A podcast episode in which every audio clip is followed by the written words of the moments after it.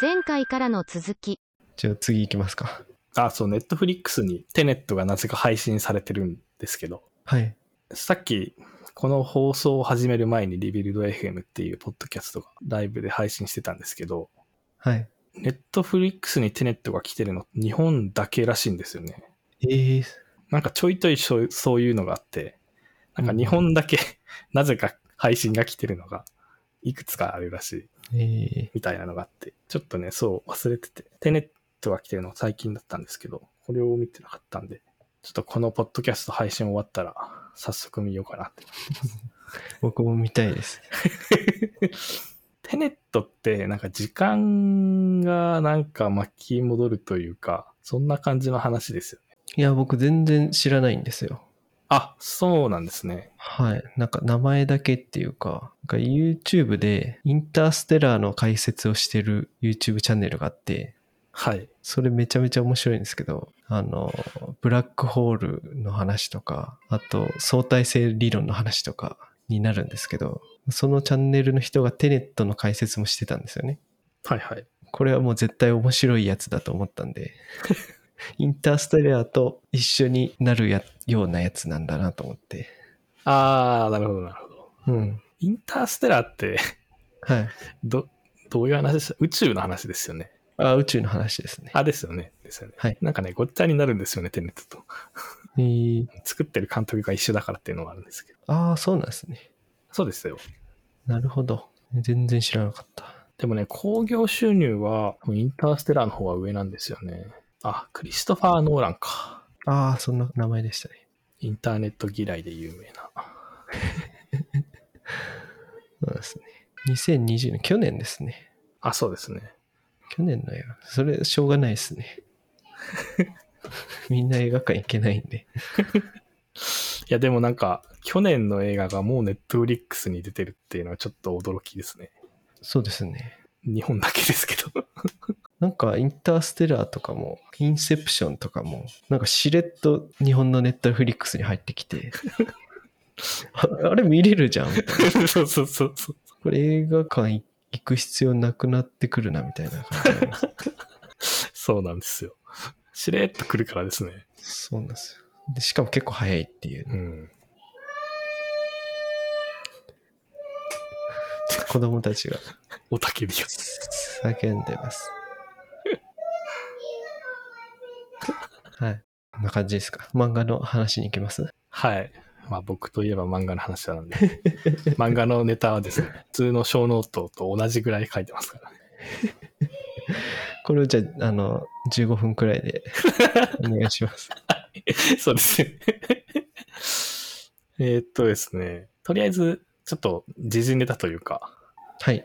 新しめの話で、進撃の巨人が、最終、 最終 回ですよね。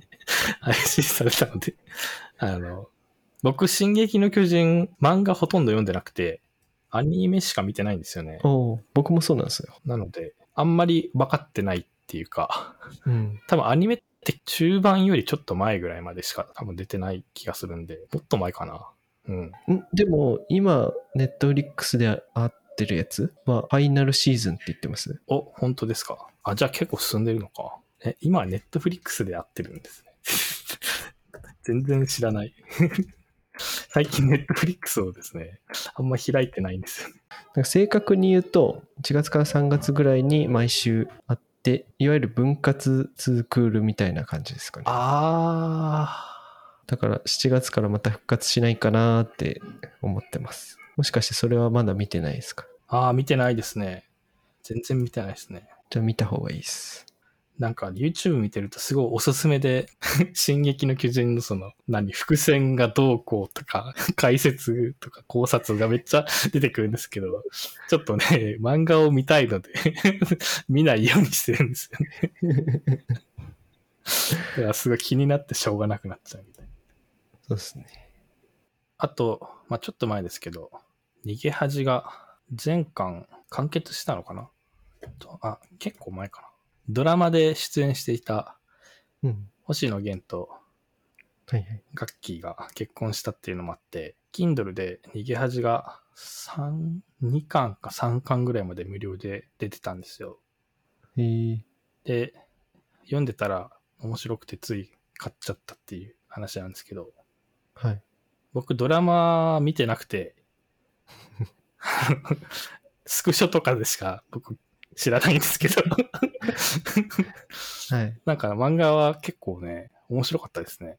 で、あ、意外と最後こうなるんだ、みたいな終わり方でした。えー、ちょっとネタバレなんで。てか、ドラマってどこまでやってたかって知ってます結婚して子供ができてたみたいなのを横目で見ましたね。あーあ、そこまでやってるんですね。はい。あ、じゃあ全部やってるのか。そう、漫画も結婚して子供を産んで子育てもしてみたいな。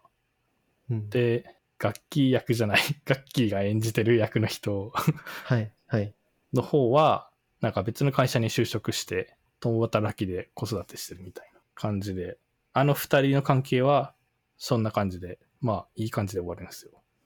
ああ、じゃあ多分、僕もドラマちゃんと見てないんでわかんないですけど、多分同じような終わり方なんじゃないですかね。ああ、いや、わかんないですけどね。ドラマの方は完全にもうコロナ禍でしたけどね。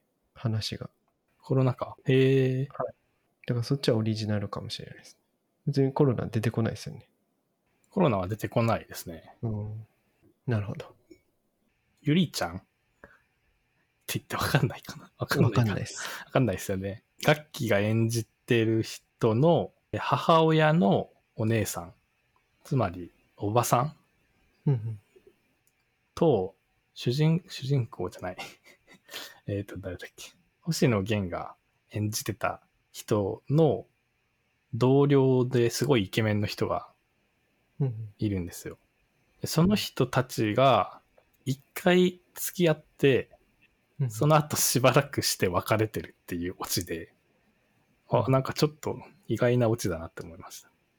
ああと、意外とみんな転職してバラバラになっちゃうみたいな。あ、ええそうそう。まあエンジニアなんで、そんなに転職は珍しくないんですけど、 なんか、あんまりこういうドラマで転職を扱うのってなくて、うん、うん。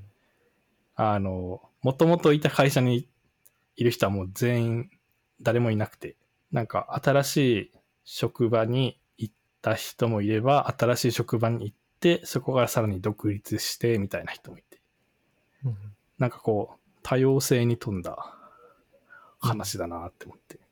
なんかドラマだけ見てると、すごいガッキーの可愛さが目立つんですけど、意外とこう考えさせられるというか。うん、うん、時代をこう表してる漫画だなって思いました。まあドラマもそういう印象でしたけどね。あ、そうなんですかうん。いろいろ。男性の育休とか、はいはいはい。そうですね。女性のキャリアアップの話とか。まあ僕は全部ちゃんと見てないんで、あっさい印象しかないんですけど。